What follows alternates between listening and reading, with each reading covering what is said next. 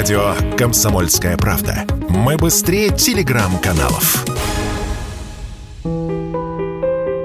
В октябре в ЦИОМ в очередной раз решил подсчитать долю счастливых россиян на примере специально подобранной группы из 1600 человек. Вопрос им задавался всего один, сказал радио КП Степан Львов, директор в ЦИОМ по стратегическому развитию.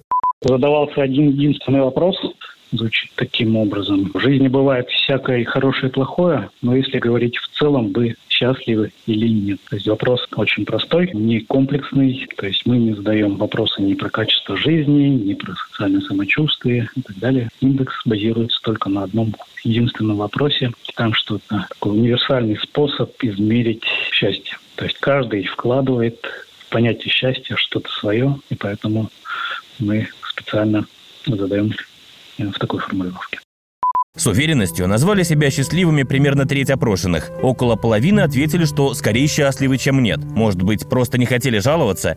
И всего 15% признались, что счастливыми себя не чувствуют. Тем временем мы решили выяснить, как определяет счастье наука, и обратились к специалисту. Оказалось, научного определения счастья не существует. Зато точно известно о факторах, исключающих ощущение счастья, сказал Радио КП психолог Павел Живниров.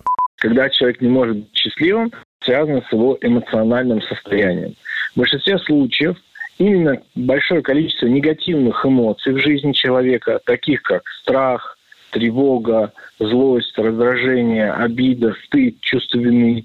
Именно эти негативные эмоции, их очень много в жизни человека, снижают уровень счастья. То есть человек может быть финансово обеспечен, физически здоров, вести размеренный и интересный для себя образ жизни – но если у него при этом постоянно вот эти негативные эмоции, они просто не будут давать ему возможность ощущать себя счастливо. Когда вы находитесь в спокойном состоянии, ничто не тревожит, ничто не вызывает никаких негативных эмоций, именно в эти моменты мы можем оказываться в таких процессах в жизни, от которых начинаем получать удовольствие, в эти моменты чувствуем себя счастливыми. Это можно испытать только находясь вот в таком спокойном состоянии. По данным в ЦИОМ, октябрьский индекс счастья россиян равен мартовским показателям. И вообще на протяжении последних двух лет он остается стабильным. За весь период измерений доля счастливых россиян опускалась ниже 50% в два раза – в 90-м и 92-м годах. Василий Кондрашов, Радио КП.